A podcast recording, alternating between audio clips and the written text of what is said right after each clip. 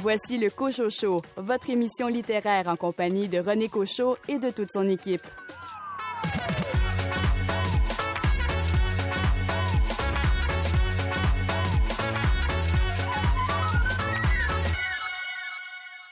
Ici René Cochot. Bienvenue à votre rendez-vous littéraire. J'espère évidemment que vous avez passé une belle semaine et surtout que vous avez plongé dans une fascinante lecture. Au sommaire de l'émission, une entrevue avec l'auteur chabouquois Bruno La Liberté concernant son livre Le Veston. Un entretien avec Christian Kennel à propos de la bande dessinée mégantique Un train dans la nuit, gagnant du Grand Prix de la ville de Québec remis lors de la 35e édition du Festival Québec BD. Jean Bernier des éditions Boréal présente le nouveau roman de Benoît Côté, Vie parallèle. Raphaël Bédan, vous nous parlez du roman Blanc résine de Audrey Wilhelmy, sélectionné pour le prix littéraire Ouest France, Étonnant voyageur, et vous nous parlez également d'un autre roman. Oui, cette semaine, je vous parle de L'Empire bleu sang de Vic Verdier, publié aux éditions à lire. Venise Landry, il est question dans votre sélection cette semaine d'une enquête. Je vais vous parler de Rita Enquête. C'est un personnage de Claude Champagne et c'est édité chez Stanké. Richard Mignot, votre roman policier cette semaine se déroule à Montréal. Je vous parle d'un roman qui vient de se mériter le prix France-Canada, au titre Mousson froide de Dominique Sylvain aux éditions Robert Laffont.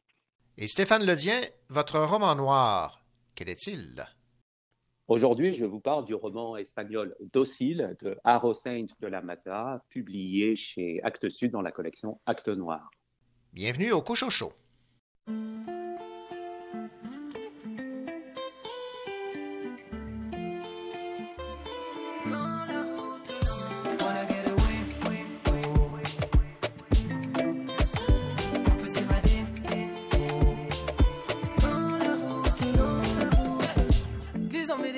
J'en fais fi. Il dit je t'aime, connaissent pas le meaning? À fond dans le trafic, la routine, c'est facile perdre le nord quand t'as mis plus d'aiguilles. Y a pas de secret, y a pas de recette magique. Je me méfie de ceux qui m'appellent la famille. Avec le temps, j'ai dû me raffermir. Pas de choix pour éviter les ennuis. Si le vibe est wrong,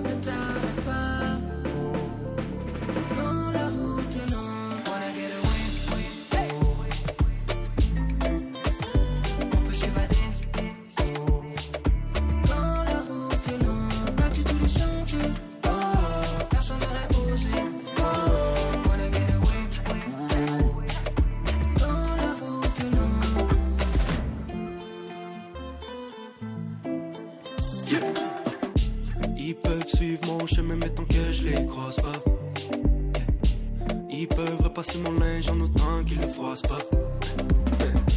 Quand la route est longue, je prends des raccourcis. Peu importe, ça va et tout qu'on aboutit. Oh non, c'est impossible que je m'accroupisse. Seulement pour avoir sa part du graffiti. Bam, bam, bam, bam. Si le vibe est wrong, je suis la longue life. Je suis la longue life. Bye bye, je suis gone. Si wrong, ne t'arrête pas. Quand la route est longue, wanna get away. Si le vibe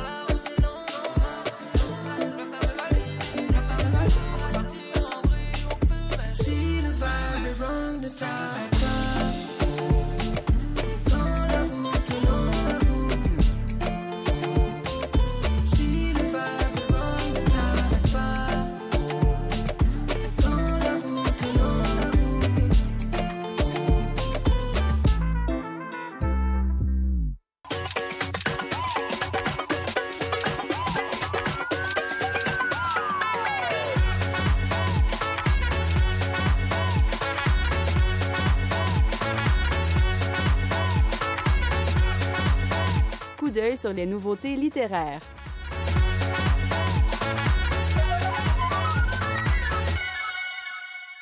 Une uchronie pleine d'extravagance sur un Québec devenu indépendant en 1995, un roman humoristique plein de rebondissements et de personnages hauts en couleur.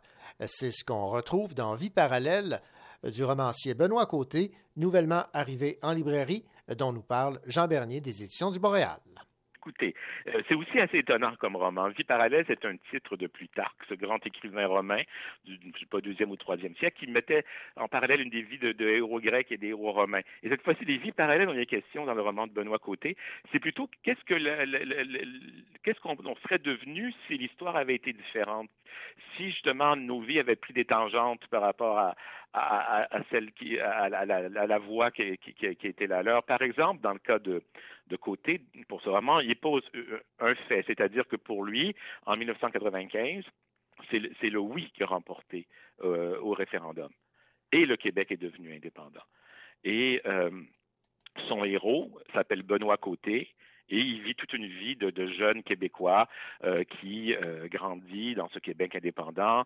Euh, quand il est rendu au cégep, c'est très dur parce que là, c'est la séparation du Canada sur le plan économique, c'est très difficile. Euh, les services s'écroulent, les, les, les cégeps sont pas chauffés. Euh, il y a beaucoup d'itinérance à Montréal. mais peu à peu, le, le, le Québec se reconstruit et euh, dans cette vie parallèle du Québec et de Benoît Côté, c'est la, la, solution, c'est les Russes qui l'ont emporté. Donc le Québec est devenu une espèce, Montréal est devenu un, un paradis fiscal pour euh, les, les, millionnaires russes qui viennent placer leur argent ici dans les banques. Et donc Montréal connaît une prospérité financière absolument incroyable. Et euh, les questions touchant la culture euh, et l'identité sont, sont traitées de façon fort différente dans ce contexte-là. Vous le devinez. Dans, dans, le roman euh, Vie parallèle, où le Québec est indépendant, euh, Benoît Côté euh, décide, lui, de faire une étude pour savoir ce qui serait arrivé si le Québec avait voté non. Et, que serait-il advenu à ce moment-là de, cette République? Et c'est assez drôle parce qu'il va rencontrer Richard Desjardins, il va rencontrer Lise Bissonnette, il va rencontrer Jacques Parizeau qui, qui vit toujours. Ben, ça se passe en 2018, le roman.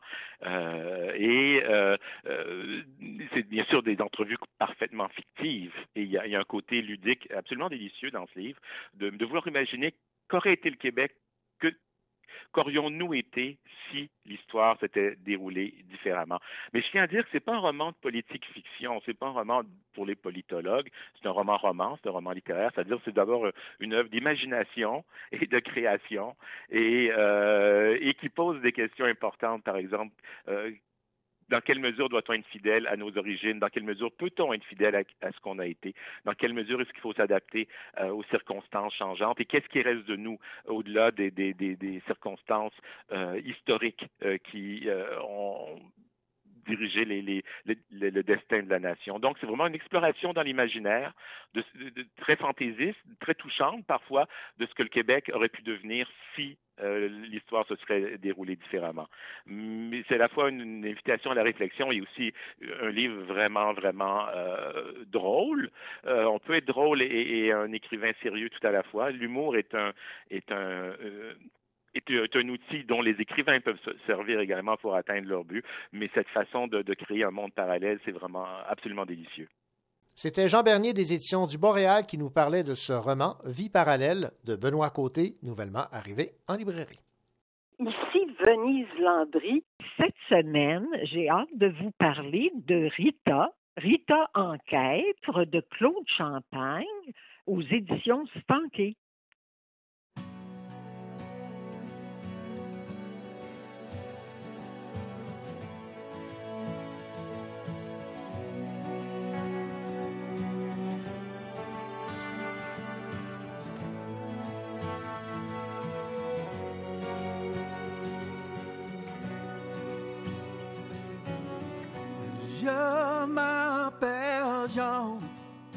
Jean Batailleur. Je m'ennuie tant que ça me fait peur. Je suis orphelin, abandonné. Sous la pleine lune, on m'a trouvé. Au bout du monde où je suis né, la vie est dure, l'amour cassé.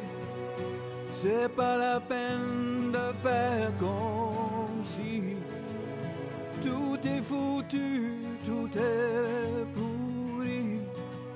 La vie est dure, y a pas d'espoir. Quand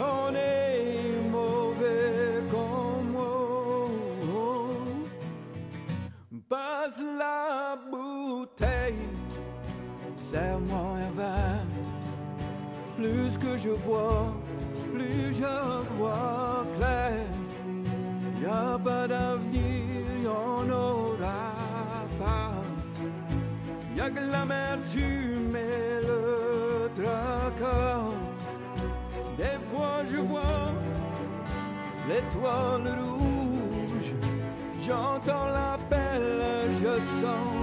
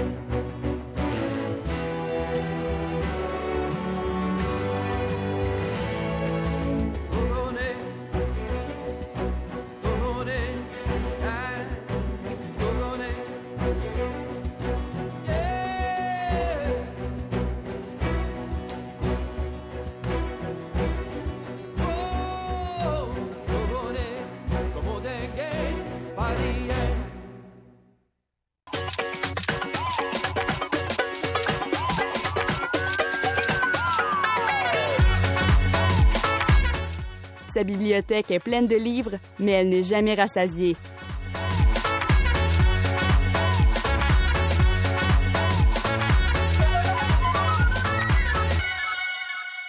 Bonjour Venise. Bonjour René. Venise, euh, ma voisine, quand j'étais euh, enfant, s'appelait Rita. Et Ah. euh, Venise, Rita, savez-vous quel pain elle achetait? Elle achetait le pain Rita. Le pain Rita Ah. qui n'existe plus, c'était dans la région de, de Québec et ça m'avait toujours frappé. Ma voix, c'est Ah. Rita qui mange du pain Rita. Et là, Ah, ben, si je vous, vous fais part de cette anecdote, c'est que le titre du livre dont vous avez choisi de nous parler cette semaine, ben, c'est Rita Enquête. Et c'est de Claude Oui. Champagne aux éditions euh, Stanquet. Alors, parlez-moi de cette Rita qui n'est pas mon ancienne voisine. Non, je pense pas.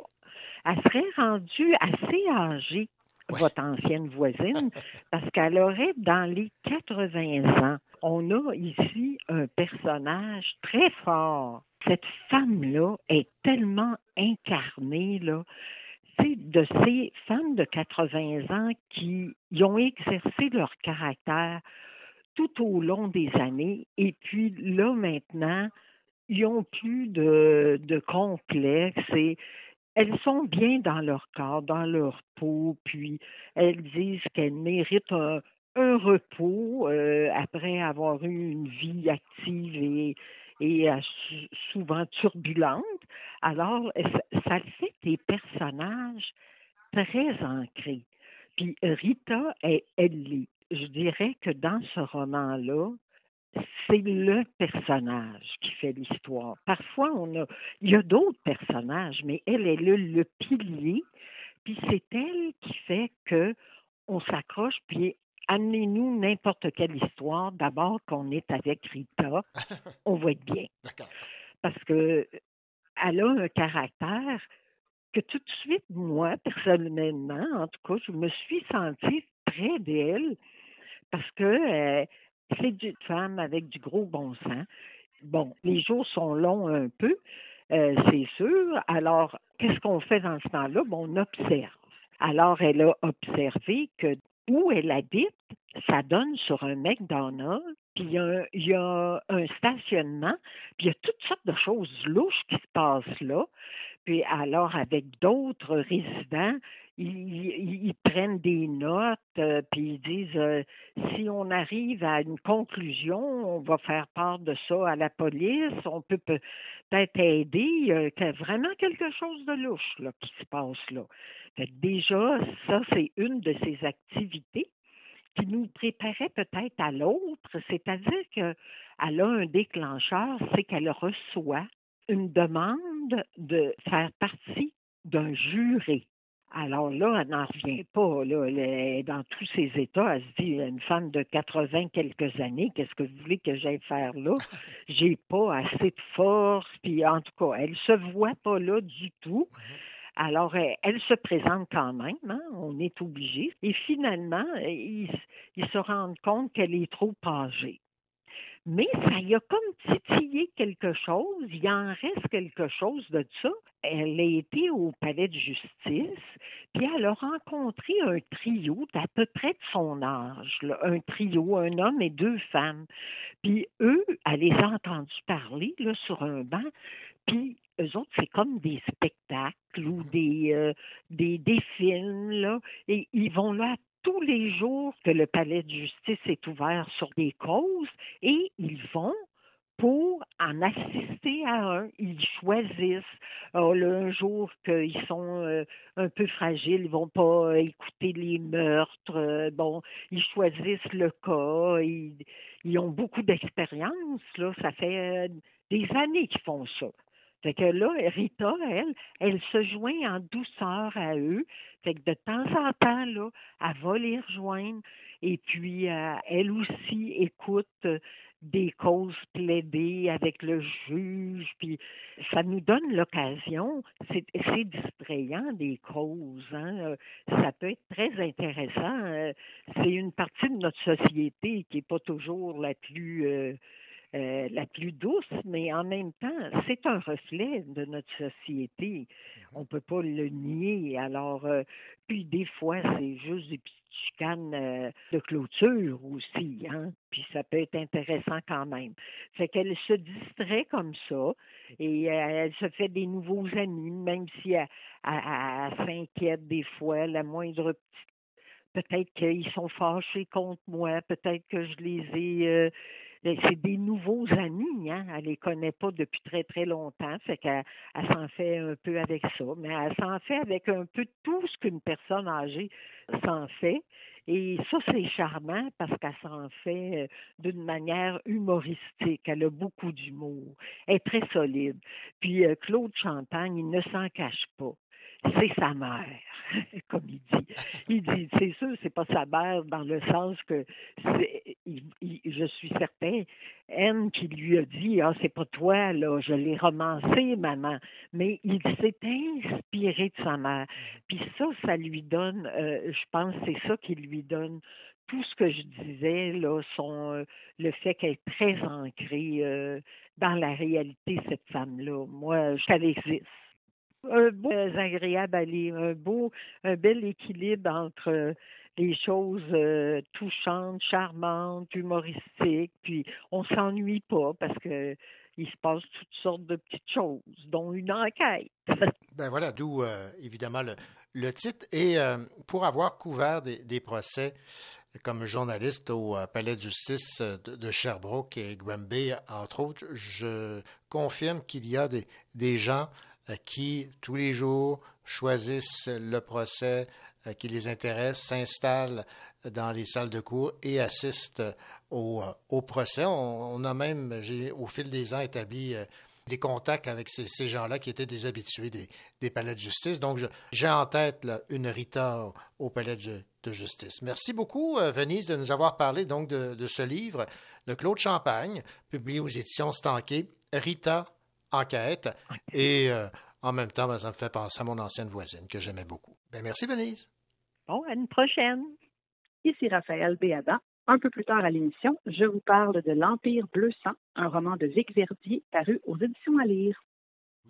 Vous gagnez combien? Est-ce que c'est truqué? Vous devriez pas dire ça. On veut savoir. Vous étiez triste. Ça vous chante pas. Votre voix, elle ressemble. Que diriez-vous aux jeunes Que moi, vous chantez pas. Vous savez chanter pas. Vous savez chanter pas. Vous êtes croyant. Vous en pensez quoi? Vous êtes pour ou contre? En voilà une question. Vous êtes curieux, vous. Je ne veux pas vous décevoir, vous qui touchez au bout. En voilà une question. Oui, vous qui savez tout. Vous savez quel est l'enjeu et vous avez tous les atouts. En voilà une question. Vous êtes fier de me la poser. Vous la sentez, la tension, car vous l'avez instaurée. En voilà une question. Ça ne veut pas dire qu'elle est bonne, ni même qu'elle est mauvaise, mais simplement qu'elle m'isole. En voilà une question. Non, je compte pas la fuir. En voilà une question. Et je l'ai très bien comprise. En voilà une question. La voilà ma réponse. La voilà ma réponse. Je pourrais vous dire ce que j'ai en moi. Je préfère vous dire la la la la la. Je pourrais l'écrire, gravé sur du bois. Je préfère vous dire la la la la la. Je la bénis, ma naïveté. Je la chéris, mon ignorance. Au milieu de ces caquets, je l'embrasse, mon silence. Ai-je le droit de ne pas connaître? Puis-je au moins le reconnaître? Ce pourquoi du comment? Moi j'en ai plein la tête. À quoi sert-elle ta question? Que me vaut cet intérêt? Je te la retourne ta question. Mais je sais qu'elle t'effraie. Tu l'as posée, ta question. La voilà ma réponse. La voilà ma réponse. Je pourrais vous dire ce que j'ai en moi. Je préfère vous dire la la la la la. Je pourrais l'écrire, gravé sur du bois. Je préfère vous dire la la la la la. C'est toi, c'est moi, c'est tout ce que l'on aime. C'est eux, c'est vous, c'est tout ce que l'on s'aime. Et tout ce que je sais, c'est que je sais peu de choses. Et non, je ne sais pas faire. Mais ce texte, je vous le pose, je vous le crie, je vous le chante, je vous le dis, je vous le danse. Et non, je ne sais pas faire. Et en fait, tant mieux, car savoir, elle perd savoir. C'est dangereux, n'est-ce pas? Je ne sais plus, je ne sais pas, je n'ai jamais su. Ce pourquoi, ce comment, ce pourquoi, du comment, ce pour qui, et ce quand, ce combien, assommant, en voilà une question, en voilà ta question, en voilà une réponse, c'est ça ma réponse. Je pourrais vous dire ce que j'ai en moi. Je préfère vous dire la la la la la. Je pourrais l'écrire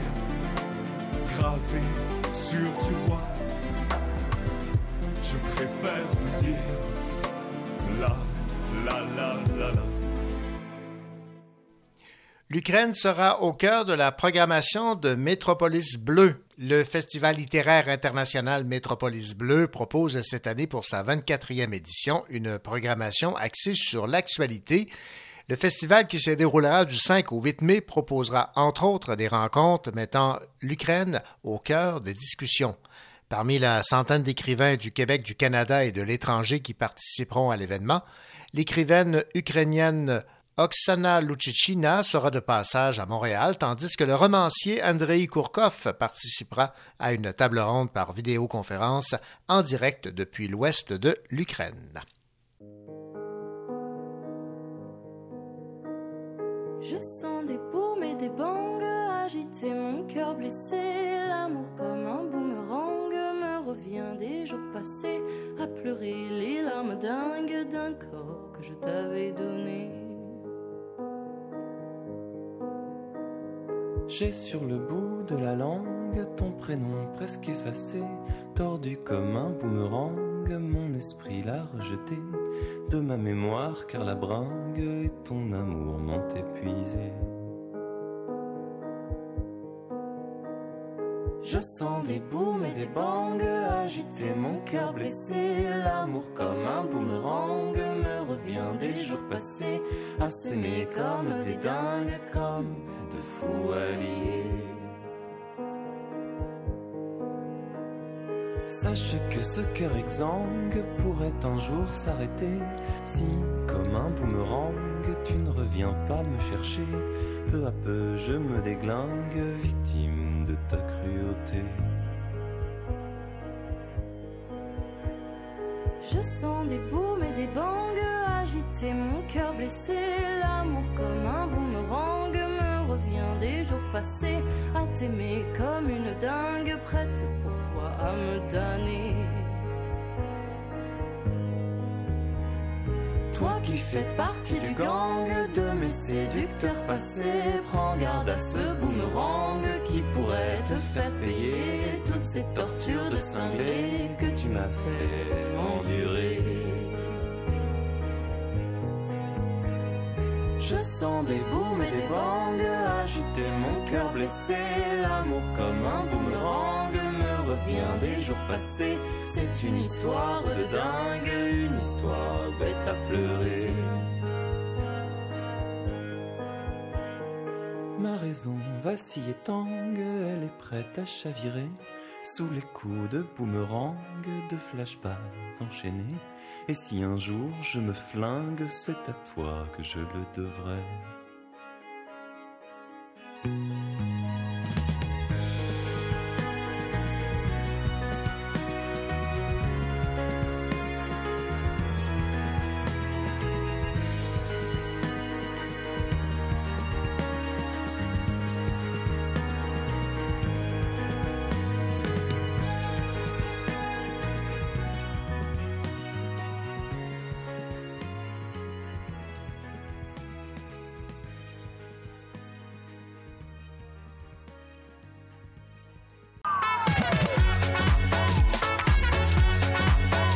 C'est Jolène Ruet, vous écoutez le Cochon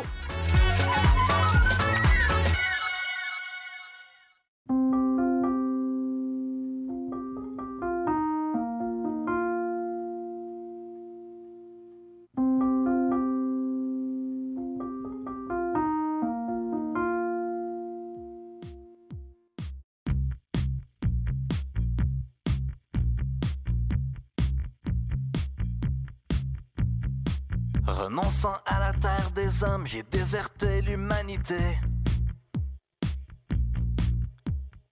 J'ai fui tout ce qui porte une couronne et cette vie qu'ils aiment tant tuer. Je suis parti vers l'océan, adopté, je me suis adapté, je suis résident permanent, quelque part bien loin sous vos pieds. Je suis maintenant un homme grenouille. Je me cache au fond des océans. L'humanité me fout la trouille. Je cherche la paix dans le néant.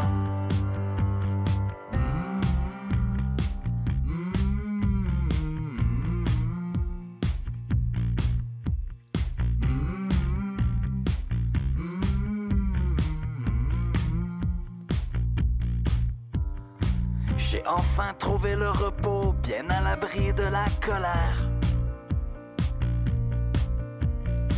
Blotti enveloppé par les eaux, je me suis noyé dans l'univers.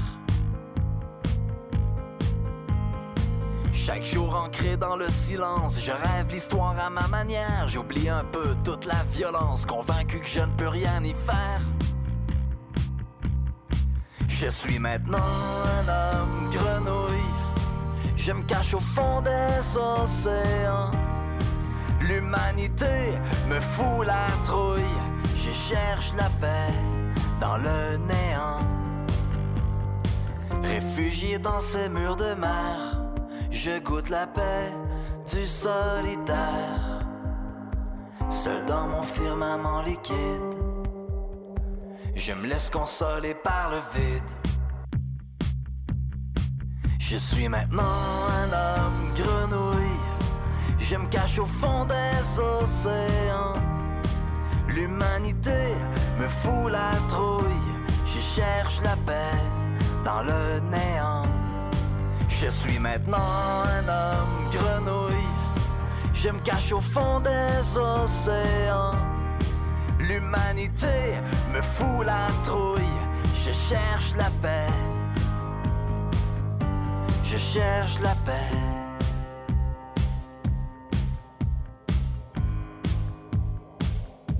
Je cherche la paix. Je cherche la paix. Je cherche la paix.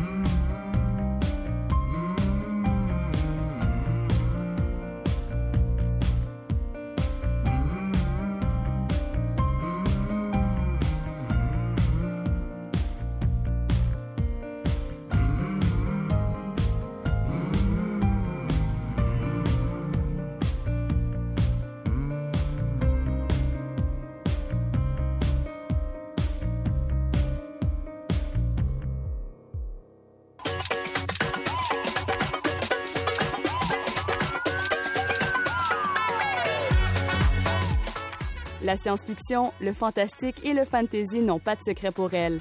Raphaël Béadan.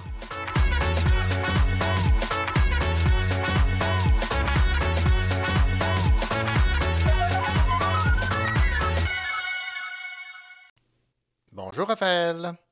Bonjour René. Raphaël, on dit que c'est du sang bleu qui coule dans nos veines, même si on le voit rouge. On a peut-être la réponse officielle dans L'Empire bleu sang de Vic Verdier aux éditions à lire? Oui et non. Le bleu du sang euh, ben, fait à la fois référence à la royauté là, qui, qui a du sang bleu, mais Oui.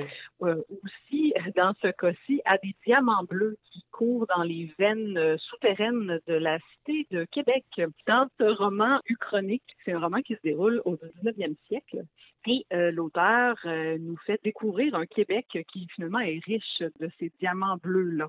Donc, il a réinventé, si on veut, euh, l'histoire du Québec en nous donnant des, des richesses qu'on n'a pas dans la réalité finalement.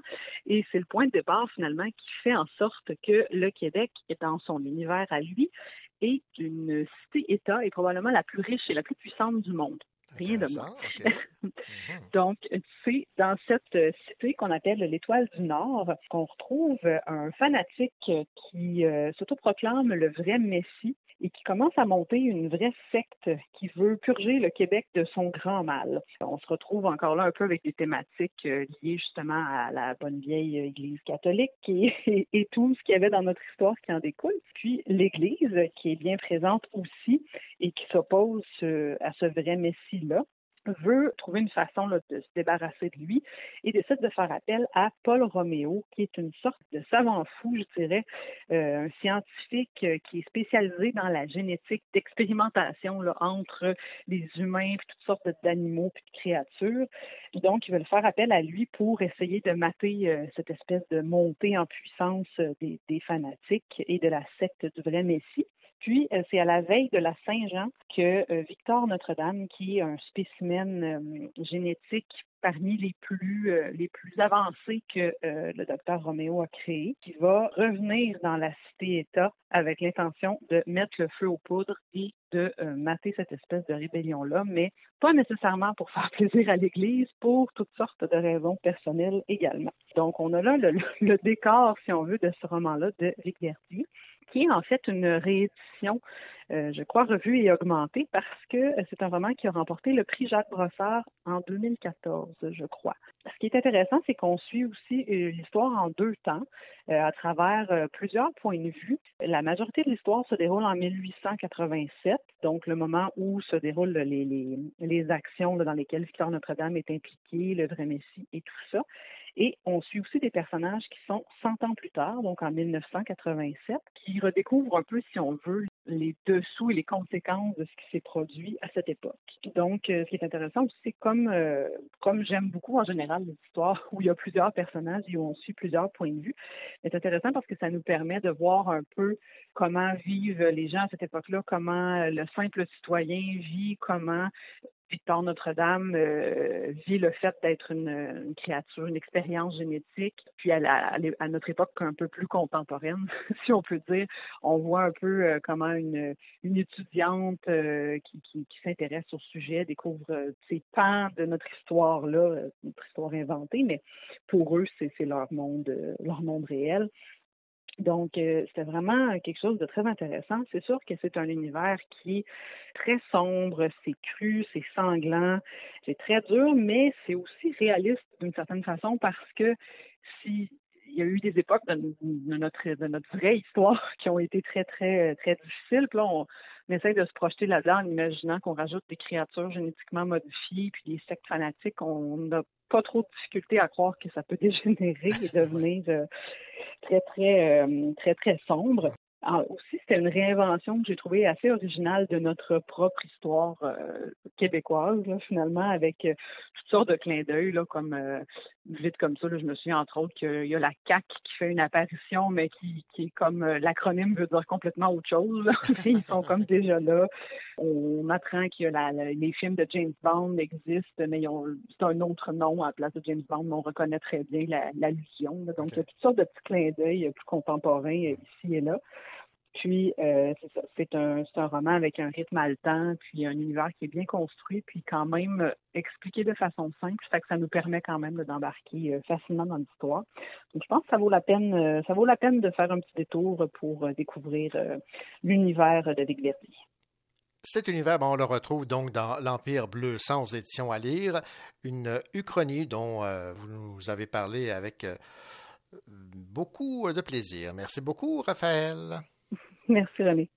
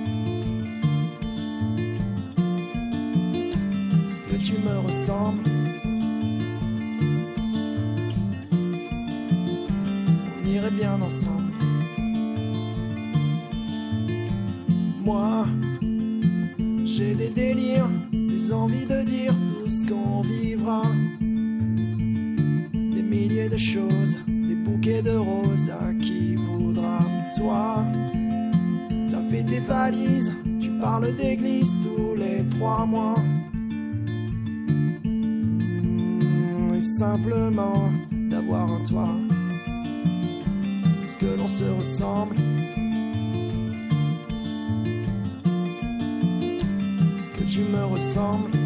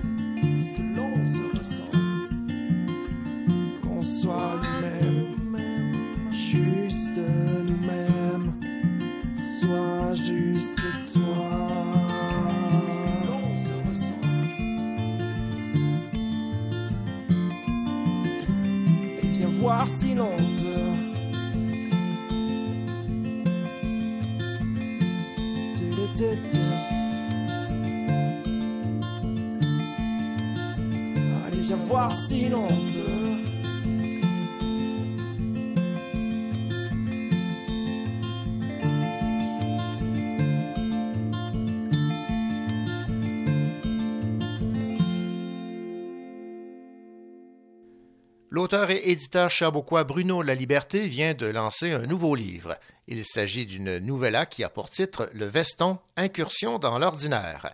Voici l'entrevue que Bruno Laliberté m'a accordée. Celui-ci m'explique dans un premier temps ce qu'il aime dans les novellas. Ben, j'adore la novella parce que la novella, c'est c'est un peu plus court qu'un roman et ça nous permet, comme on dit à la fin, d'avoir une chute. Une chute, ça veut dire une fin surprise. Et je dois avouer que quelques lecteurs m'ont appelé en me disant OK, tu as réussi ta chute. Alors, euh, c'est une belle fin, une fin surprise. Ouais, parce que vous me disiez, Bruno, qu'il y a des gens qui avaient imaginé toutes sortes de scénarios qui finalement étaient complètement dans le champ. Oui, exactement. Un, j'ai un ami qui m'a dit qu'il y avait cinq hypothèses et que les cinq étaient complètement à côté euh, de, ma finale. Alors, je suis content parce que les gens, ça veut dire que le livre est bien écrit parce que je le sais qu'il y a des indices. Hum, Je le sais, là, qu'il y a des indices dans le livre. Alors, les indices permettent aux gens de peut-être aller quelque part, mais je pense que j'ai laissé juste, juste assez d'indices pour que ça les amène à plusieurs endroits. C'est le fun.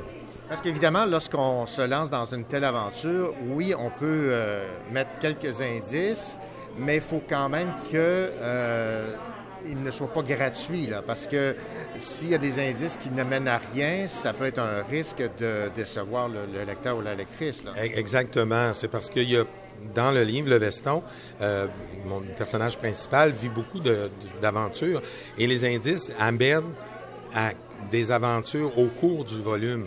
Alors, euh, les gens ont, ont quand même un intérêt. Ah, il a dit ça, puis là, il se retrouve là, et- etc. Mais aussi, euh, ce qui est, ce qui est bien, bien agréable, entre autres que je veux mentionner, c'est pourquoi ça s'appelle le veston? Parce que le veston devient un personnage dans le livre. Le veston parle, le veston s'exprime, donne son opinion, euh, et même quelquefois, euh, il bougonne. Est-ce que ça, ça- ça- c'est le reflet de quelqu'un, ça? pas, nécessaire- pas nécessairement, mais oui, peut-être de certaines personnes ou de certains, euh, de certaines, euh, certains personnages. J'ai- eu beaucoup de plaisir à, à créer le veston parce que le veston amène euh, mon personnage principal au début d'une partie sombre de sa vie à une partie plus éclairée. Et le veston, au départ, il est dans la première page. Il est acheté dans la première page. Et il est à la couleur parce que mon personnage veut plus de couleurs dans sa vie, au départ. Et sans évidemment révéler le punch, là, ça raconte? OK, c'est l'histoire de Benoît Berlino qui, au début, euh, euh, arrive en début de, de retraite et qui euh, décide de partir en voyage, de partir en, excusez l'anglicisme, en road trip.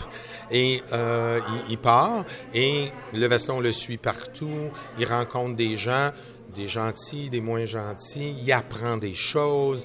Il y a, un côté philosophique dans le, dans le truc. Euh, il y a même des endroits où il arrive des accidents euh, à, mon personnage principal. Alors, il vit plein, plein de trucs. Euh, à un moment donné, dans le livre, je dis que la première chose qu'il a vue dans une ville, c'est le plafond suspendu d'un hôpital. Que, OK, entre autres. Alors, c'est vraiment une belle aventure qui l'amène à un endroit inattendu que je vous dirai pas. Non, quand même. Ben, Bruno, merci beaucoup et puis euh, longue vie à ce novella. Merci beaucoup et euh, j'espère que beaucoup de gens vont décider de venir le chercher. Puis euh, j'ai eu beaucoup de plaisir à l'écrire. Merci. Merci. Ici Florence Aubé. Dans quelques instants, je vous parle de Île, Amour et autres élans de Lily Thibault.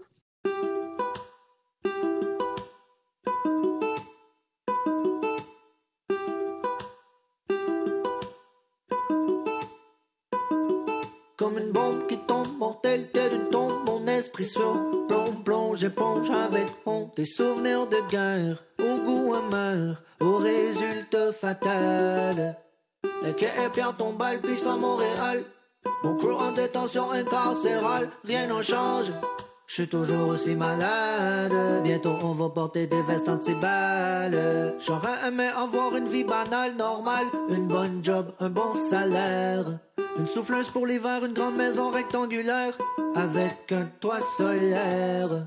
Qui filtre les rayons qui éclairent la terre. Puis qui réchauffe ma piscine hors terre.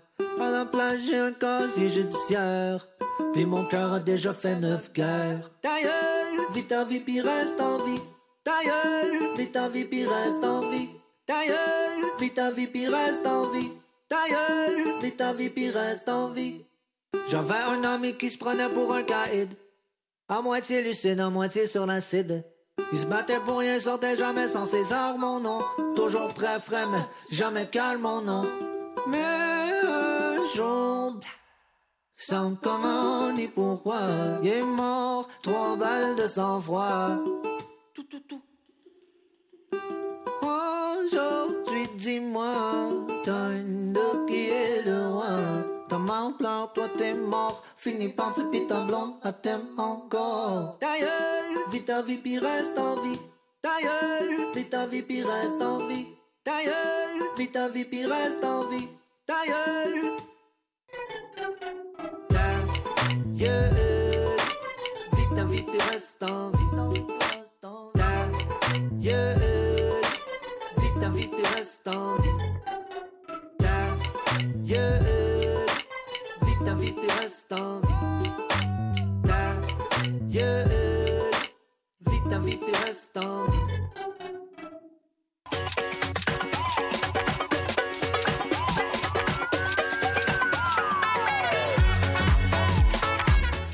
Sa bibliothèque est pleine de livres, mais elle n'est jamais rassasiée.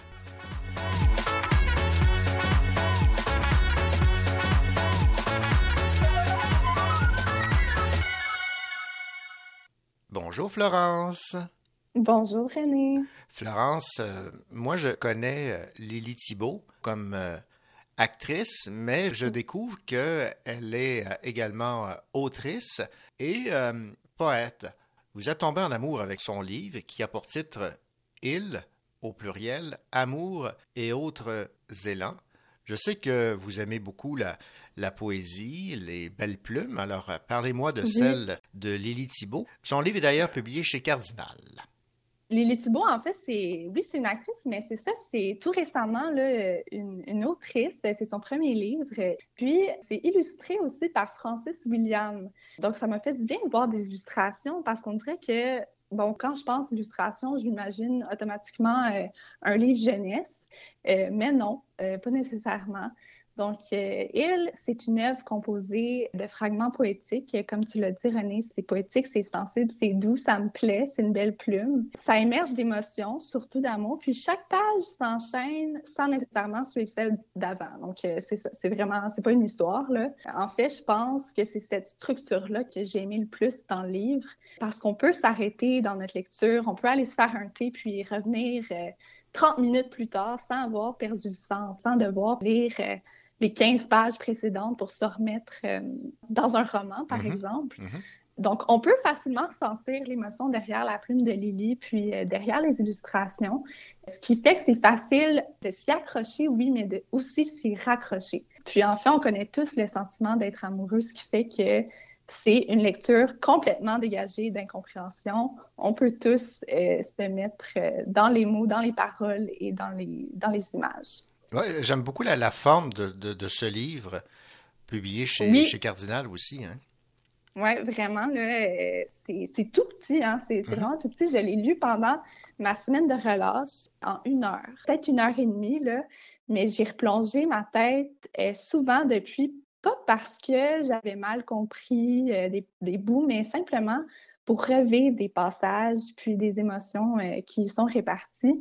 Il y a quelques passages teintés de fragilité, mais toute la délicatesse euh, puis la sincérité d'un sentiment nouveau est cultivée dans le livre. Donc, on, observe tout au long une certaine lueur, un certain espoir, puis une forte envie d'aimer. C'est très nostalgique, c'est doux, c'est beau. C'est ça, c'est impossible, je te le dis, René, c'est impossible de finir ce livre-là, puis le déposer, puis le ranger, puis de ne pas y retourner après. Là, ça se laisse très bien traîner sur une table à café. D'accord. bon, alors l'émotion euh, se dégage de ce livre. Oui, oui. Puis je, je, vais être honnête, là, après avoir lu beaucoup de littérature classique mm. des 17e et 18e siècle, c'était son à l'université, là, euh, les fragments de Hill, ben, m'ont fait du bien. Ça, m'a fait du bien, un peu de douceur, un peu de vérité. C'est léger comme lecture, étant donné que c'est un livre euh, assez petit, je l'ai dit, mais le sujet reste super personnel, puis délicat tout au long des pages, ce qui rend l'œuvre, oui, légère, mais très réfléchie aussi. Euh, il y a de l'humour parfois, mais c'est assez bien dosé pour que l'ensemble demeure bien situé là, dans, dans, le spectre euh, de la poésie, de la douceur. Euh, il n'y a rien de, de déplacé. Moi, j'ai trouvé que tout était indispensable. Puis, c'est ça, on en reveut, on en reveut, on en reveut, on en reveut. En tout cas, moi, j'en ai voulu. Puis, j'ai vraiment hâte de voir ce que Lily Thibault euh, va écrire euh, dans le futur, les prochaines émotions qu'elle va pouvoir mettre en mots. J'ai bien hâte euh, de m'y plonger. Bien, on espère évidemment que ce ne sera pas là sa seule œuvre, qui se résume ainsi. Ce recueil de fragments poétiques explore avec sensibilité et humour la fulgurance de l'amour, l'amour qui chavire, l'amour qui dure, l'amour qu'on imagine, l'amour qui blesse, l'amour paisible, l'amour de soi. Je le recommande à 100% alors, ce recueil, il a pour titre Il, au pluriel, Amour et autres élans, de Lily Thibault, chez Cardinal. Merci beaucoup, Florence. Merci, René. Je sens des paumes et des bangs agiter mon cœur blessé, l'amour comme un boomerang me revient des jours passés à pleurer les larmes dingues d'un corps que je t'avais donné. J'ai sur le bout de la langue ton prénom presque effacé, tordu comme un boomerang, mon esprit l'a rejeté de ma mémoire car la bringue et ton amour m'ont épuisé. Je sens des booms et des bangs agiter mon cœur blessé. L'amour comme un boomerang me revient des jours passés à s'aimer comme des dingues, comme de fous alliés. Sache que ce cœur exsangue pourrait un jour s'arrêter si, comme un boomerang, tu ne reviens pas me chercher. Peu à peu, je me déglingue, victime de ta cruauté. Je sens des booms et des bangs agiter mon cœur blessé. L'amour comme un boomerang me revient des jours passés à t'aimer comme une dingue, prête pour toi à me damner. Qui fais partie du gang de mes séducteurs passés, prends garde à ce boomerang qui pourrait te faire payer toutes ces tortures de cinglé que tu m'as fait endurer. Je sens des booms et des bangs agiter mon cœur blessé, l'amour comme un boomerang me revient des jours passés. C'est une histoire de dingue, bête à pleurer. Ma raison vacille et tangue, elle est prête à chavirer sous les coups de boomerang, de flashback enchaînés. Et si un jour je me flingue, c'est à toi que je le devrais.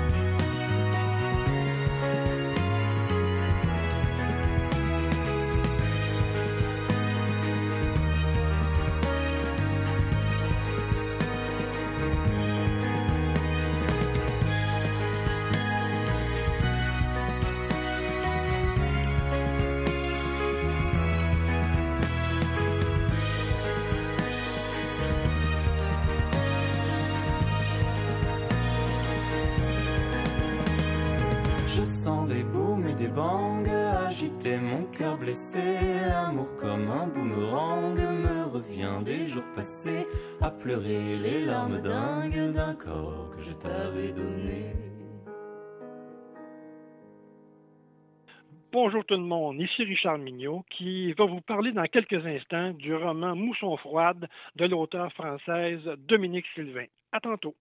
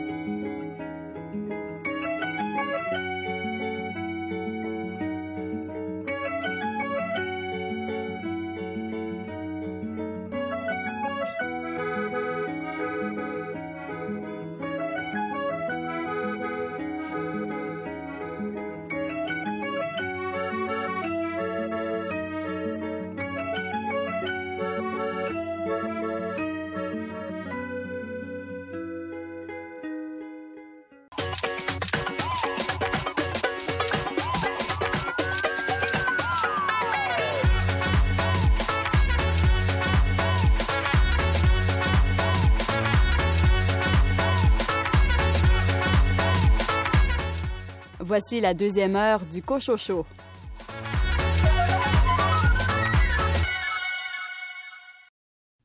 Au sommaire de cette deuxième partie d'émission, un entretien avec Christian Kennel à propos de la bande dessinée Mégantic Un train dans la nuit, gagnant du Grand Prix de la Ville de Québec remis lors de la 35e édition du Festival Québec BD.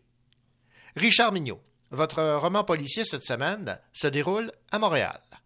Je vous parle d'un roman qui vient de se mériter le prix France-Canada, au titre Mousson froide de Dominique Sylvain aux éditions Robert Laffont. Stéphane Ledien, votre roman noir nous amène en Espagne.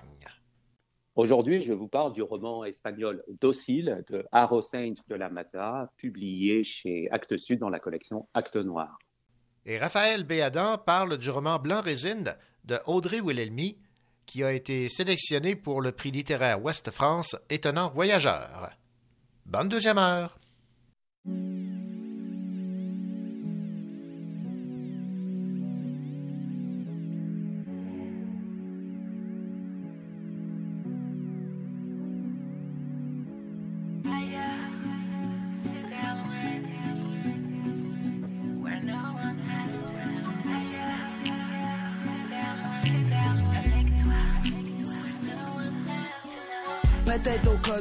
Calé d'avance. Quasi on met pas high. Je être au sol au quotidien Rendre le banal moins normal. Ils sont au sol mes sommets puis ma famille. Puis quand on décroche de ça Y'a tout un monde qui nous tire je vois dans une de mes proches Faire le vide au Pacifique Balle avec rien d'impoche chef. Aussitôt presto rien t'attend Puis tu veux tout. Moi je vais me battre sur mon parcours Pour trouver ça dans mon chest. High juste en buvant un jus de pomme avec ma femme. Y'a ce qui existe quelque part en moi Y'a ça qui me parle pas mal bro D'ailleurs je suis toujours là ici Q-City et ma clé sur un BGB dans un taxi, pris dans le trafic, la nuit me donne envie d'être ailleurs. Prise dans la foncée, prise dans une cité qui aimerait voir la couleur. Super loin d'ici avec toi, where no one has to know, where no one has to know, where no one has Tu me connais web, je deviens quiet à chaque pas, I'm getting high. Je fais le rêve de partir ailleurs, visiter l'époque des mailles. Je dirais de faire métal si tu penses que c'est pas idle, que le fruit de la mer gaille comme un son de Billy Idol. Tel étoffe pour un taille, je le découpe avec des ailes. Je casse mon corps, plus huit tailles. Je m'éclipserai comme Tommy Sire et Uncle Very Finn. Si tu me crois pas, vérifie, c'est de la haute fidélité. Je viens vous drop un verifie. Et tant que vous fi de ces vertus thérapeutiques, il y aura toujours le défi vie de trouver mieux pour les gens sick, pour les héritiers du L. C'est un loisir spirituel, dans l'esprit du rituel, sans trop d'aspect résiduel. Regarde dans quelle merde ils l'ont mis. Quand je pense, j'ai des frissons. Elle remonterait l'économie, désencorcherait les prisons. Mais qu'est-ce que tu veux que je te dise? C'est la l'essence de leur vision. C'est une question épineuse, voir et débat, les hérissons. Prise dans un taxi, pris dans le trafic, la nuit me donne envie d'être ailleurs. Prise dans la fonce, t'es prise dans une cité qui aimerait voir la couleur. Super loin d'ici avec toi, where no one has to know, where no one has to know.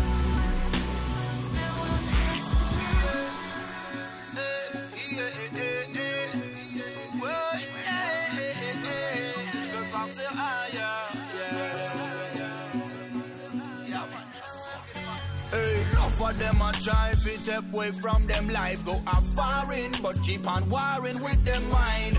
Climb the hill, Lauren. Bullet wounds, them scary. I will never give you something you can't carry. Les gens du Nord rêvent de la chaleur du Sud. Puis ceux du Sud rêvent du Nord pour son argent, c'est sûr. Fuite de pétrole dans mon sang, les deux pieds dans le sable, mais j'hésite à dans l'océan.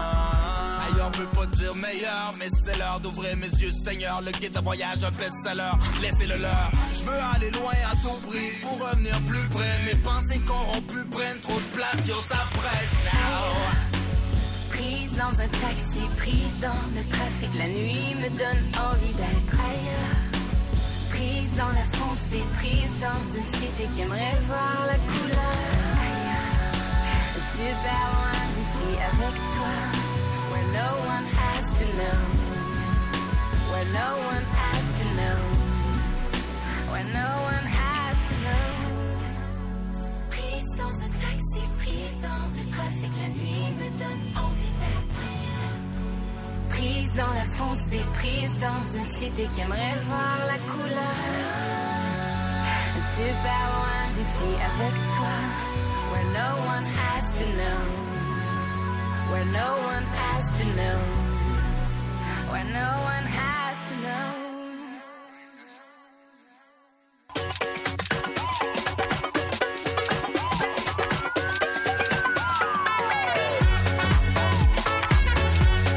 Le crime ne paie pas, mais il plaît à Richard Mignot.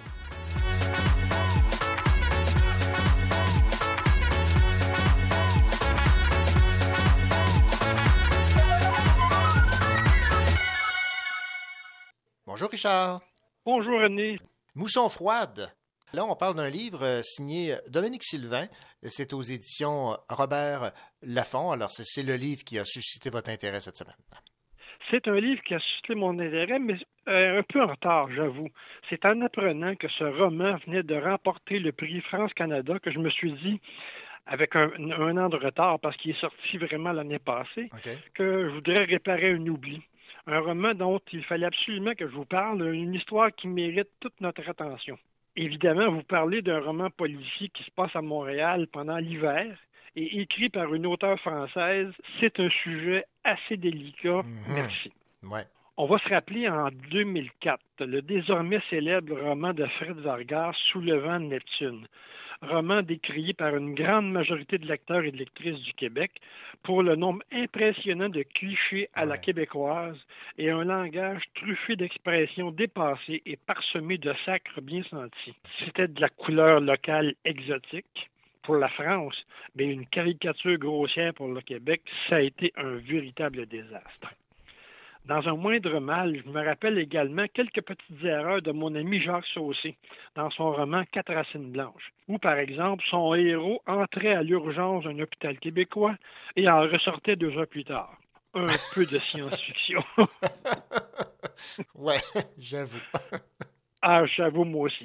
Eh bien, ici, dans le plus récent roman de Dominique Sylvain, Mousson froide, vous ne retrouverez aucun de ces irritants qui font grincer des dents les amateurs de polar de ce côté-ci de l'Atlantique.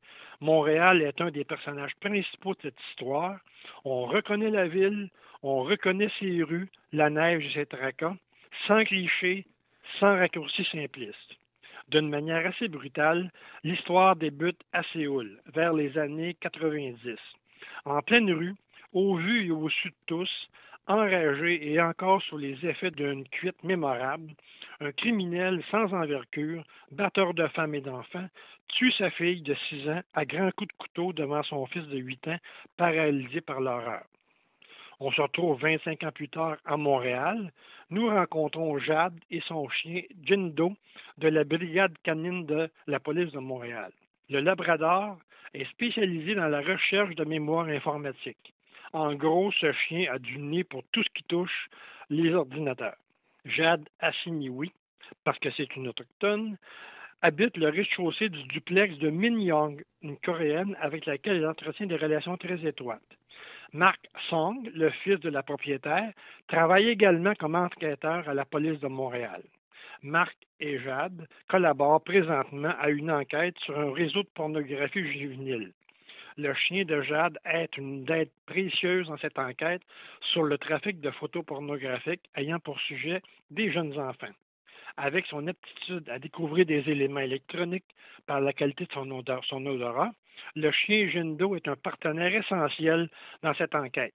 C'est lui qui, par son nez, découvre les horreurs que certains humains mettent en scène. De l'autre côté de la planète, en Corée, après 25 ans d'emprisonnement, Young Wan est libéré pour bonne conduite.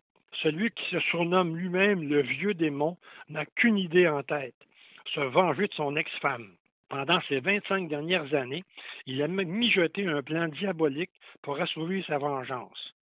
Apprendre le français en faisait partie, car très vite on comprend que ce prisonnier modèle est ce père qui a tué sa fille et qu'il veut se venger de sa femme et de son fils, qui ont profité de son argent, eux qui vivent maintenant à Montréal.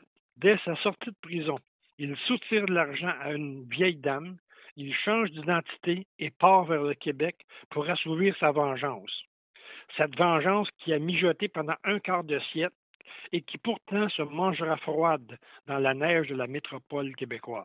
Dès son arrivée à Montréal, le père épie son ex-femme, son fils, la jeune policière et même son chien. Tout est permis pour arriver à ses fins, se venger et repartir vivre une nouvelle vie aux États-Unis. Voilà son but ultime. L'histoire est passionnante et l'amateur de polar en nous en aura pour son argent. La structure classique du roman rend bien l'intensité et la montée du drame. Comme un chat surveillant la souris, ce diable fou se rapproche sans faire de bruit, sans attirer l'attention, toujours plus près de cette famille. L'étau se resserre à chaque page, son plan de vengeance est machiavélique. Les personnes qu'il traque ne le voient pas, mais nous, les lecteurs, nous ressentons son souffle dans le cou de ses victimes. Dominique Sylvain possède une excellente maîtrise des codes du polar et les fils de son intrigue sont parfaitement tissés. Tout se tient et l'attention monte en crescendo. Un élément souligné qui donne une saveur particulière au roman, l'auteur a fait le pari assez risqué de donner la parole à Jindo, le chien renifleur, qui, avec son odorat développé et sa logique animale proche de l'humain, jette un regard bien singulier sur ce qui se passe, sur l'action et sur les personnes. Le défi est réussi le sympathique personnage canin procure au récit un ton vraiment étonnant. Si on accepte le pacte tacite entre l'auteur et le lecteur, si on accepte le fait qu'un chien parle aux humains avec tendresse et affection, ce n'est pas long qu'on se laisse prendre au jeu et on y croit. Nous nous attachons très rapidement au personnage de ce roman. Tout d'abord, Jade Assiniwi, une jeune policière d'origine amérindienne, petite fille d'un chef Atikamek, un peu désorganisé dans sa vie personnelle, mais très apprécié auprès de ses collègues et de ses patrons. Mark Song, le fils, le personnage le plus noir du roman, marqué par l'assassinat sauvage de sa petite sœur, rongé par sa culpabilité. Il travaille comme enquêteur à la section criminelle depuis neuf ans.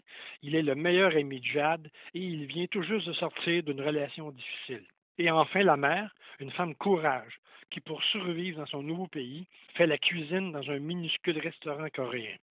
Et voilà ce qui complète le portrait familial, en n'oubliant pas les deux personnages tellement éloignés de ce spectre de la violence, Jindo, le chien pacifiste, aimant et l'infâme meurtrier en veine de vengeance sanglante, le père venu exiger la vie de sa famille pour lui faire payer ses 25 ans d'emprisonnement. Je vous conseille grandement ce roman de Dominique Sylvain. Premièrement, pour découvrir une auteure aux multiples talents qui, par la qualité de son écriture et la richesse de son histoire, va vous tenir sur le bout de votre chaise pendant toute votre lecture. Et aussi pour savourer un roman très réussi d'une auteure française qui jette un regard sur notre métropole enneigée avec des yeux et un regard intelligent. Et pourquoi pas pour écouter les impressions d'un chien exerçant un métier que seul son nez peut réussir à faire, tout en jetant un regard pas si animal que ça sur les humains qui l'entourent. Et si votre premier contact avec cet auteur vous plaît à ce point, j'oserais vous inciter à lire d'autres récits de Dominique Sylvain. Par exemple, une série que j'ai adorée.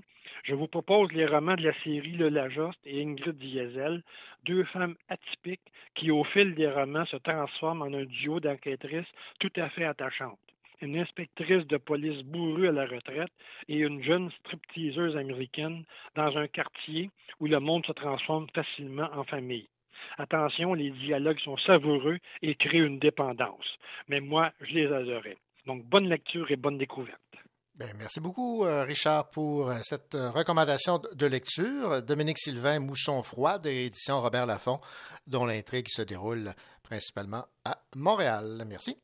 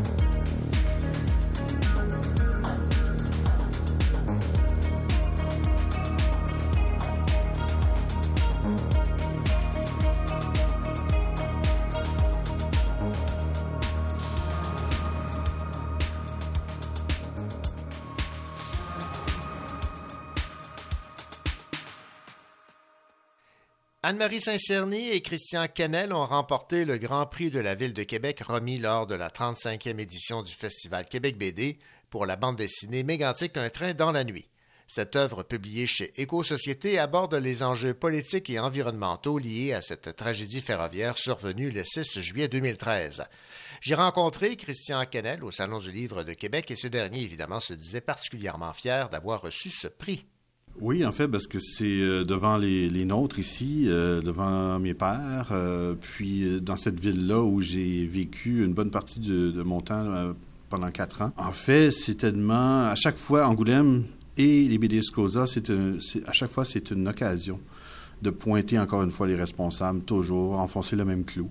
Euh, ce matin, j'ai parlé avec euh, Jean Clusio, j'ai quasiment pris mon café avec, j'ai parlé une quinzaine de minutes, le père de Cathy Clusio qui est dans la BD, puis euh, je dirais, il était tellement content, puis ça, ça pour moi, c'est la meilleure des payes, en fait. C'est le plus beau des prix, c'est ça. Ce que vous souhaitez finalement, c'est qu'on n'oublie pas cette tragédie, c'est une façon d'y arriver, non? C'est, en fait, je vous dirais, moi, mon chapeau, il est double là-dedans. Euh, premièrement, c'est exactement, pour les gens de Mégantic, c'est comme faire un écho à leur voix à partir de ce projet artistique-là. Puis il va y avoir d'autres projets artistiques, euh, en fait, qui vont sortir sur le sujet.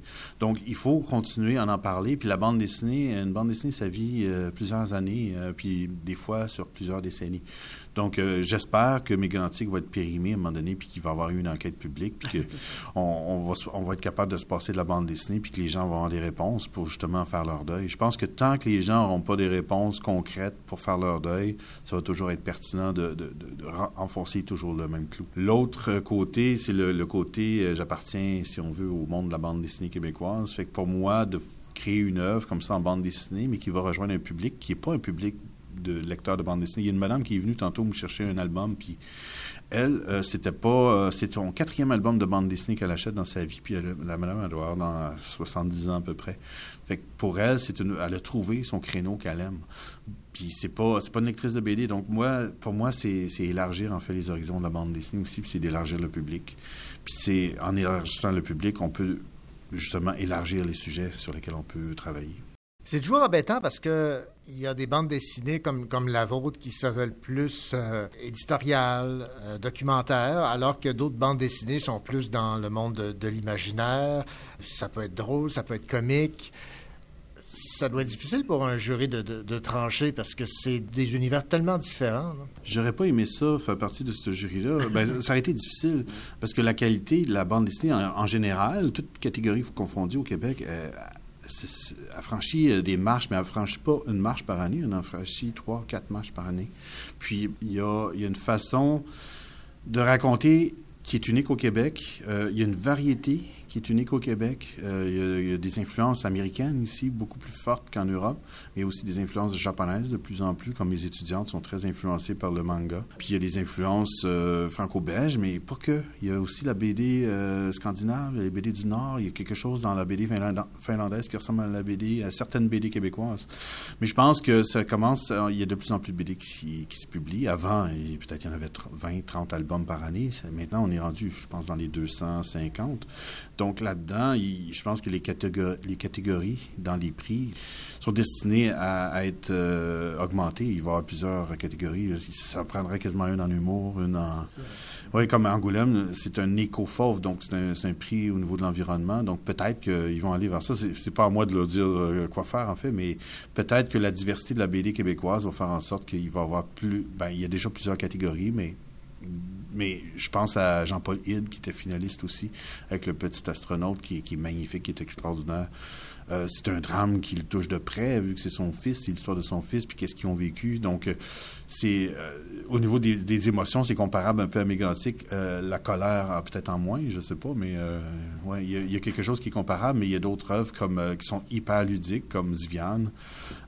c'est complètement autre chose, on va ailleurs. Donc, on, passe par des émotions différentes, mais dans le fond, on parle tout, tout le même langage, mais c'est certain que des fois, qu'il y a des sujets qui sont plus, comme René Lévesque, auquel j'ai participé aussi, euh, il y a des portées sur certains sujets qui sont plus, euh, qui s'imposent en fait euh, au lectorat, au public.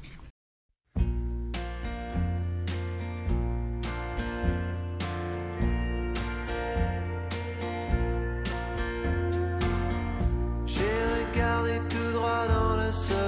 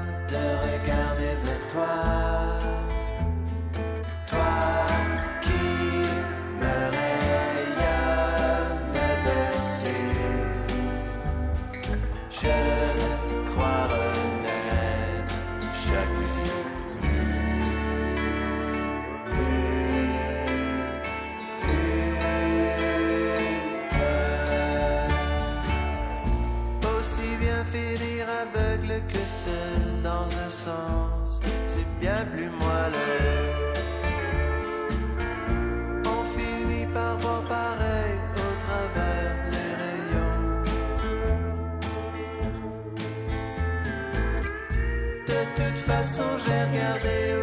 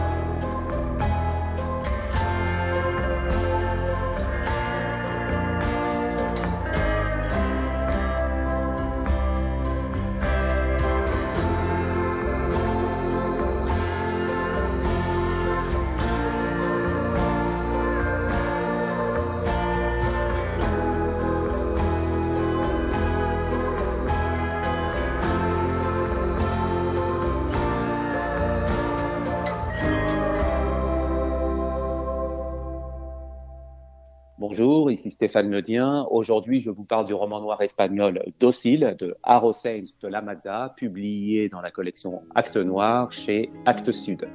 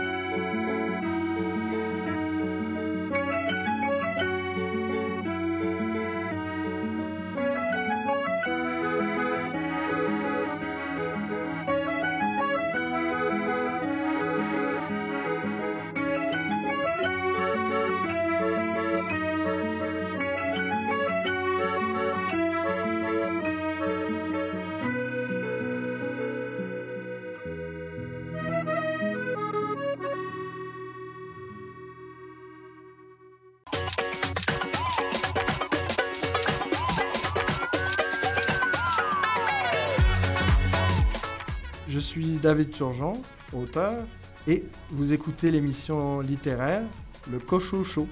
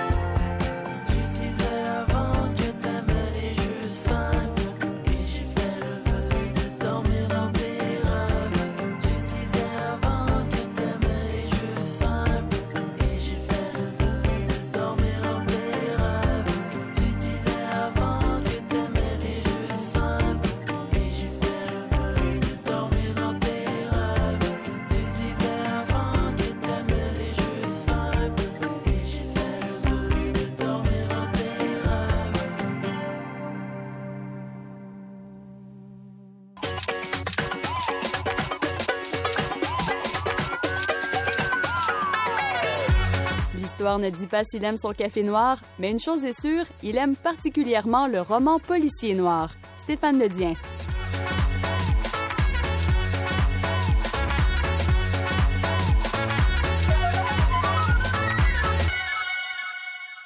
Bonjour Stéphane. Bonjour René, comment ça va? Ben, ça va très bien. Euh, Stéphane, euh, vous allez euh, cette semaine explorer un, univers que vous avez découvert grâce à la lecture d'un auteur Alors, on va se promener euh, aujourd'hui à, Barcelone. Un bel endroit quand même, sauf que c'est un peu morbide, ce, dont vous allez nous parler. Et euh, l'auteur que vous avez découvert, c'est Aro Sens de la Maza, et le titre du livre Docile. Alors, dans un premier temps, parlez-nous un peu de, de cet auteur espagnol. Qu'est-ce qui vous a plu dans, sa plume, dans son univers et euh, cette histoire de quadruple meurtre? Oui, ben, d'abord, euh, c'est ça, j'allais vous demander si vous aviez votre passeport pour qu'on puisse embarquer ensemble de là, prendre l'avion pour aller jusqu'à Barcelone. Ah, à Barcelone, euh, voilà. Euh, aucun problème, mon passeport est prêt. Bon, bah super, alors c'est bon, on peut, on peut embarquer, et c'est ça l'intérêt, hein, c'est que ça, ça, va nous permettre de, de voyager, on, on va sortir un peu de notre trajet habituel. Souvent, je vous ai amené en France, parfois au Québec, parfois aux États-Unis. Là, on va euh, un peu plus, euh, on, va en Europe, mais on va un peu plus au sud où c'est quand même beau, un peu de chaleur. Ça fait du bien en ce moment avec cet hiver qui, qui n'en finit pas. Docile, c'est le plus récent roman de Haro Sainz de la Mata, un auteur que je ne connaissais pas et donc que j'ai découvert euh, à travers ce, ce, roman. Je crois que c'est son troisième. en tout cas, c'est un auteur qui a déjà beaucoup fait parler de lui en Espagne. Il a été primé et il nous revient avec cette histoire, vous l'avez dit, d'un quadruple meurtre qui se passe à Barcelone. Le contexte, c'est Barcelone, euh, peu de temps après les attentats, euh, des attentats islamistes en 2017. Donc une Barcelone un peu euh, meurtrie, une Barcelone qui, qui est traumatisée, comme d'autres villes d'ailleurs en, en, Europe à ce sujet. Et donc il se remet lentement de, de ses blessures. Ça, c'est pour le contexte, j'ai envie de dire, socio-géographique ou géopolitique. Alors bien sûr, il n'est pas question de, de, de terrorisme ou, ou d'islamisme dans, dans, le roman, quoique ça, ça infuse un petit peu quelques répliques et quelques drames. Mmh. Et puis, on, on, on, se penche, donc euh, il y a une histoire, de, une famille est retrouvée euh, assassinée, tous les membres de la famille ont été tués, euh, sauf une petite fille qui est la survivante. Et en parallèle de ça, on sait qu'il y a, il y a un, un, jeune, un jeune homme qui s'est échappé plus ou moins de cette maison et qu'on retrouve en train de, délirer et de réciter euh, tout un tas de, mots. On retrouve euh, sur la place euh, à Barcelone, je ne sais plus quelle place, mais pas très loin de, des lieux du meurtre et on le retrouve en train de, balbutier, de délirer et il est couvert du sang, semble-t-il, des, victimes. Ça, c'est un peu le, les, prémices, le prologue de l'histoire. Et ensuite, on va entrer de plein pied dans l'enquête, enquête qui est menée par un limier, euh, encore un, oui, euh, dans le roman policier, même dans le roman noir, il, en faut et on en a toujours, un, inspecteur qui s'appelle Milo Malard. Et en fait, il appartient, euh, si je ne me trompe pas, à un groupe d'enquête un peu spécial, en fait, groupe d'intervention à, Barcelone même, et on comprend qu'il est à la fois quelqu'un d'atypique, euh, un petit peu euh, asocial, un, un, ours, on dirait un peu euh, à, à certains égards, mmh euh, qui à la fois, il est très doué, il, fait, il se base sur son intuition, son instinct. Donc, vous voyez un peu le, la, la, figure qui typique hein, du, du, roman policier. On ouais. pourrait parler d'un stéréotype, mais c'est le genre de personnage, malgré tout, oui, on sait qu'on l'a déjà vu, mais malgré tout, on sait qu'on qu s'y attache assez facilement. Donc quelqu'un de, de, caractériel aussi, mmh. qui a lui-même ses propres traumatismes parce qu'il n'a pas pu empêcher le suicide de, de, son neveu. Il a un frère, euh, un père qui était schizophrène, un frère qui est schizophrène aussi, et lui-même se dit qu'il est menacé un peu par la maladie, comme si ce gène, il y avait une espèce de, de contagion de cette maladie-là qui, qui poursuivait un peu tous les membres de, de sa famille. Donc on peut comprendre qu'il est dans un état mental un peu ambigu, euh, avec euh, une capacité à, réfléchir sur lui-même, à se pencher à la fois à se retirer du monde et à y être, à y plonger de, plein pied. Pourquoi j'emploie le, verbe plonger? C'est parce qu'au début du roman, bon, après le, le, prologue meurtrier, quand on découvre ce personnage, moi c'est donc par ce chapitre que j'ai fait connaissance avec lui, mais ceux qui avaient lu le roman précédent de, de Haro Sainz de la Maza qui s'appelait Le bourreau de Gaudi, où cet inspecteur, en, gros, euh, s'intéressait à, un, autre tueur, un tueur en série, je crois. Il le connaissait déjà, mais moi j'ai fait connaissance avec ce personnage à travers un chapitre où on nous le montre en fait en train de se baigner alors qu'il y a une tempête et que la mer est déchaînée et les gens autour, euh, un certain nombre de retraités dans, la ville le regardent et disent mais ce type est complètement fou, il va se noyer, etc. Donc on, on comprend d'emblée qu'on a affaire à un personnage qui est sur la corde raide, si on, peut le dire, qui euh, peut-être n'hésite pas à se mettre en danger lui-même pour se prouver quoi, au fond, pour essayer de trouver euh, la vérité avec un grand V. Je sais, c'est un grand mot. On est tous un peu à la recherche de ça, et dans le roman noir, ils le sont euh, tous plus encore que nous. Mais la vérité, de l'existence, la vérité de, de, ce qui est, euh, de ce qu'est peut-être la, la, souffrance, pourquoi sommes-nous ce que nous sommes, pourquoi agissons-nous de telle ou telle manière. Donc, vous voyez, des, des questionnements euh, existentiels. Et c'est ce regard, ce personnage qu'on va suivre quand même principalement pendant tout le roman, il est avec euh, une, une c'est pas une assistante, mais une autre enquêtrice avec qui il a fait équipe auparavant et euh, avec qui il a eu une relation qui était un peu houleuse. Donc il y a une espèce de, non pas de rapport amour-haine, mais plutôt d'amitié euh, un petit peu euh, caractérielle en, entre deux. Elle s'appelle Mercader et elle, elle a d'emblée l'intuition que le jeune homme qu'on a retrouvé sur la place et qui s'appelle Lucas Torres euh, est le, meurtrier, qu'il est euh, d'accord euh, en choc post-traumatique, mais que l'histoire est assez simple. Au fond, c'est lui qui aurait assassiné tous les membres de la famille. Et lui, Milo Ballard, notre inspecteur, notre fin limier, n'en est pas persuadé Et donc, il y a confrontation de ces points de vue et de ces vérités et de ces théories au départ. Pendant la première bonne moitié du roman, il reste un roman qui fait quoi dans les 470, on n'est pas loin de 500 pages, donc il faut s'accrocher, mais les lecteurs un peu des, briques habituelles de, de Polar en, ont l'habitude, et ça n'est ni surprenant, ni particulièrement original, en fait, dans la façon dont, c'est construit. Je le dis de manière positive au sens où il y a une structure assez classique, où il s'agit d'éliminer un peu des, des fausses pistes au fur et à mesure du roman. La particularité euh, de l'intrigue, bien sûr, au-delà, donc on n'est pas dans une histoire de, de tueur en série, et j'en suis heureux parce que je ne suis pas un, un, grand amateur du genre, à quelques exceptions près. Mmh. On est dans une histoire de, de quadruple meurtre avec euh, en même temps une exploration des passés euh, houleux de, de, quelques personnages qui sont, dont certains sont victimes et dont d'autres, on, on, le comprend après, ont participé à un autre meurtre, à une autre histoire de meurtre il y a quelques, il y a une quinzaine, euh, peut-être vingtaine d'années auparavant. Et donc, c'est des histoires de, des secrets de famille, mais aussi la question de, de d'une certaine élite financière qui abuse un peu des autres.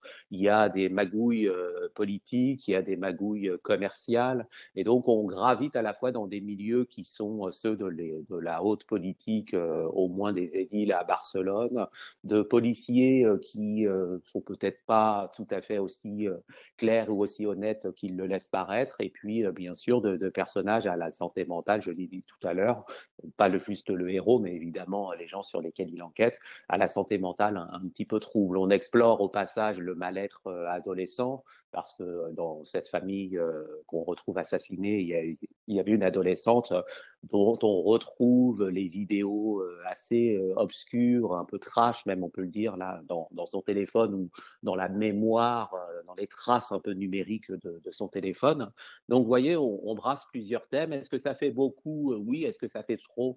Non, parce qu'on arrive à, à, suivre le fil. Il faut quand même s'accrocher parce que euh, on va remonter un peu le, le, fil de certains événements et on va euh, finalement euh, voir s'imbriquer différentes intrigues. C'est un peu un, la, la, structure classique. Vous savez, quand dans un roman policier et même dans un roman noir, à partir du moment où il y a enquête, en réalité, il y a souvent deux intrigues qui se télescopent et qui peuvent être plus ou moins liées. Mmh. C'est le cas encore une fois ici, et on s'achemine vers une non pas une, mais plusieurs révélations à la fin du roman qui euh, satisferont en fait le l'amateur du genre. J'ai été euh, n'ont pas bousculé. Euh, un peu choqué par certaines scènes parce que c'est très graphique, très euh, très violent euh, dans, dans, les descriptions. Et il faut se rappeler que c'est espagnol et un peu à l'instar de ce que font les, les cinéastes espagnols en matière de, de polar, de thriller et même de films d'horreur. Hein. Le, le, genre est très fécond, euh, la fiction de genre en, en, Espagne. Et souvent, oui, ça, ça n'hésite pas à, à brasser un petit peu, un peu comme les Italiens ont su le faire. Et à cet égard, ils peuvent aller plus loin en tout cas, je trouve que ce qu'on peut lire euh, en France parfois. Donc, il y a, quelque chose d'un peu horrifique. Euh, on joue avec le, le, le thriller. Il y a l'enquête policière traditionnelle. Il y a le thriller avec l'histoire du suspense, mais aussi de l'horreur, pour ainsi dire, euh, graphique. On n'est pas dans, un film ou dans une bande dessinée, mais la visualisation des, scènes de meurtre est quand même assez, c'est assez clair, direct.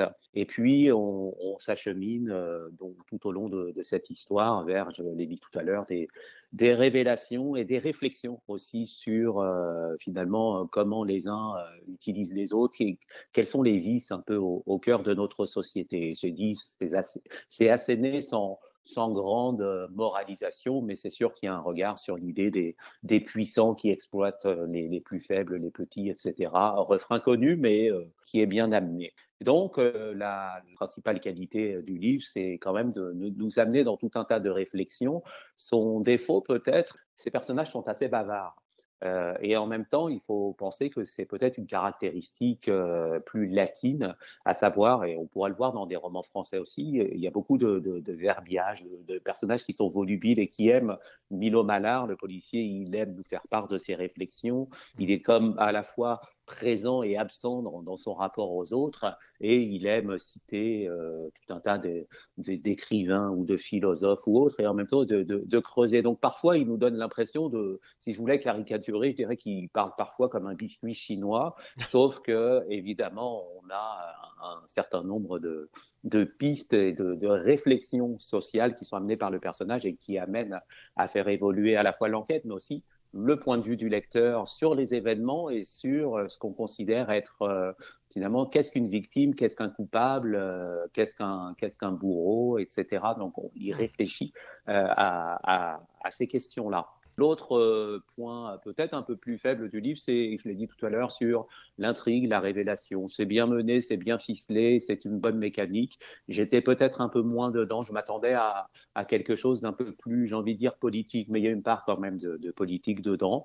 Euh, donc, somme toute, euh, si on veut vraiment lui chercher des coups dans la tête, on va en trouver, mais ça reste un, bon roman noir où on se plonge donc dans la Barcelone d'aujourd'hui, enfin presque, où on se plonge aussi on plonge dans la tête de, personnages plus ou moins, tous plus ou moins névrosés, et où l'on voit à quel point, mais, oui, les névroses créent des, souffrances, mais dans le cas de Milo Malar, elle l'amène aussi à résoudre cette enquête. Alors voilà, c'est intense, c'est très violent, c'est espagnol, euh, mais c'est ensoleillé aussi, et c'est pour ça que ça ferait du bien de le lire euh, en ce moment. Ça s'appelle Docile, et c'est publié chez Actes Sud dans la collection Actes Noir. Merci beaucoup, Stéphane, de nous avoir fait découvrir donc cet auteur espagnol et ce nouvel univers. Merci.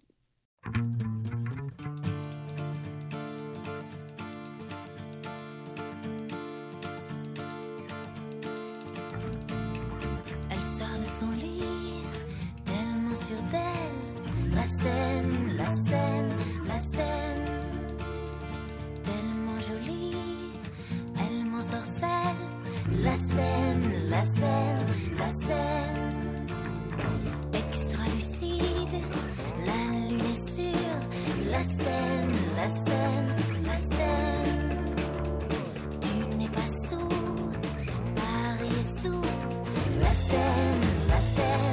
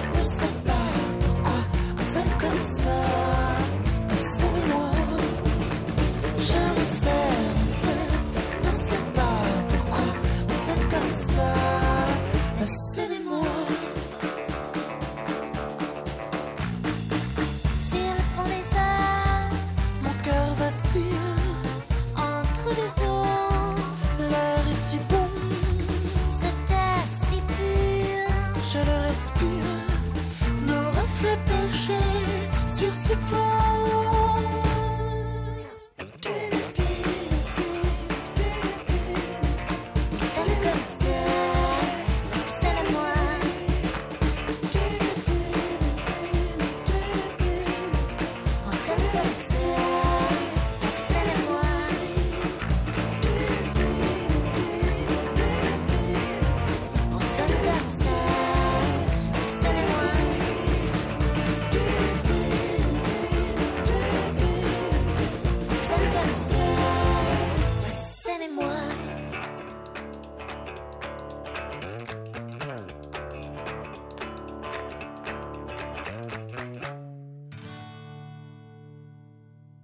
Les membres du jury adulte du prix Ouest France Étonnant Voyageur ont établi la première sélection de romans de la rentrée 2022 et bonne nouvelle parmi les romans retenus figurent deux parutions québécoises, Blanc résine de Audrey Wilhelmy ainsi que Sauvagine de Gabriel Filto Chiba.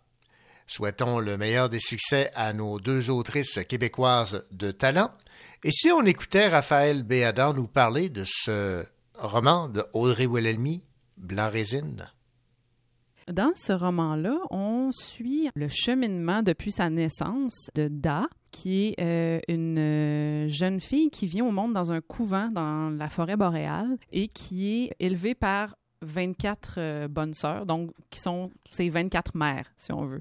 Euh, donc, il y a une charge qui est très, très je dirais que au- sans, sans nécessairement être le fantastique, je dirais qu'il y a une charge qui est très presque mythologique un peu dans son œuvre. Je pense que c'est ça qui fait l'aspect fantastique, euh, un peu improbable de ce qu'elle raconte, mais de façon toujours très réaliste. Donc, euh, Dave va apprendre euh, le langage des anciens, de la forêt, va vivre selon les lois de la terre-mère. Puis, un jour, elle va faire la rencontre de Laure, qui est un jeune médecin albino, parce que euh, tout près du couvent, dans la forêt, bon, il y a une, mine avec des conditions de vie épouvantables. Puis, il y avait une travailleuse de la mine qui a donné naissance à Laure et elle est décédée euh, en couche. Et puis, euh, le père de Laure a décidé que son fils, lui, qui était trop blanc pour cette mine noire puis sale. Il a décidé que son fils allait devenir médecin puis allait pouvoir aller en ville puis bon. Donc il lui a tracé un, un destin comme ça.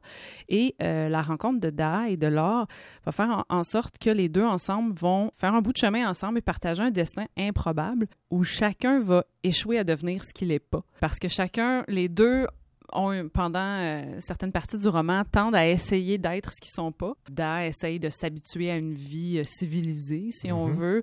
Puis euh, Laure essaie de se faire à croire qu'il est un peu quelqu'un de, de la ville, qui est quelqu'un d'éduqué, puis tout ça. Mais les deux viennent pas de ces milieux-là, puis ça crée des tensions qui vont finir par se dénouer de façon assez tragique. Je vous en dis pas plus. Mais c'est quelque chose qui est très intéressant par de suivre l'évolution de ces deux personnages-là qui sont très différents, qui ont chacun leur, une voix qui leur est propre à même le roman. C'est vraiment particulier. Puis la plume de Wilhelmie est très, très forte.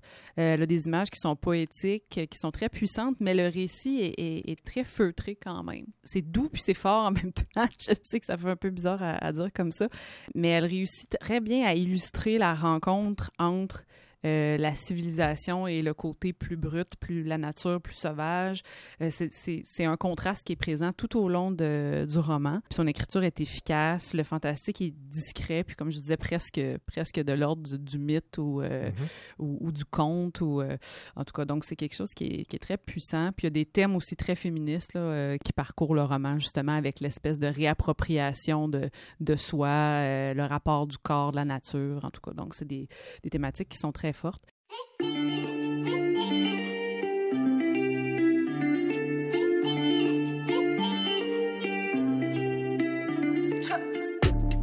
j'en bave, je n'en parle pas. Un guerrier très parole, un guerrier parle pas. Les efforts ne s'effacent pas. Et même quand c'est la haine, on ne lâche pas. Je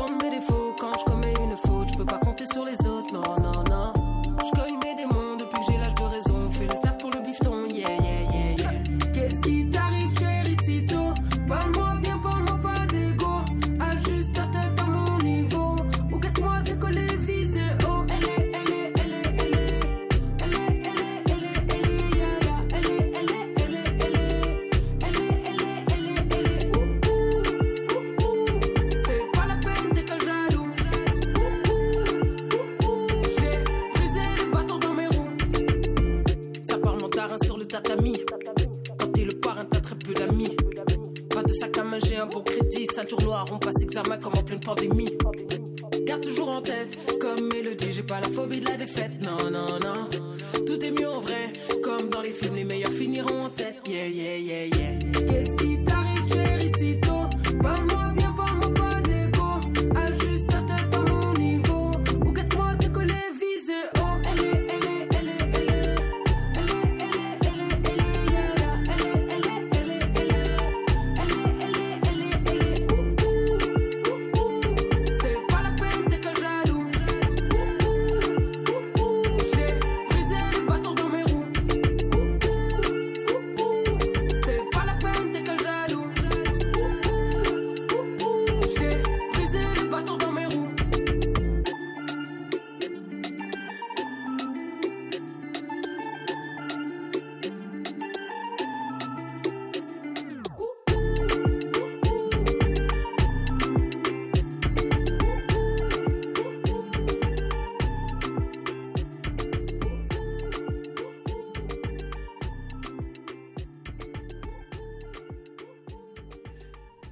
terminons cette édition du Cochocho en vous rappelant que les 62 collégiens et collégiennes qui composaient le jury national du prix littéraire des collégiens ont choisi comme livre gagnant le roman Là où je me terre de Caroline Dawson. Alors bravo à cette autrice de grand talent et merci aux 62 collégiens et collégiennes qui euh, composaient ce jury national. Ici René Cochot, au nom de toute l'équipe, je vous souhaite la plus belle des semaines et surtout les plus belles lectures.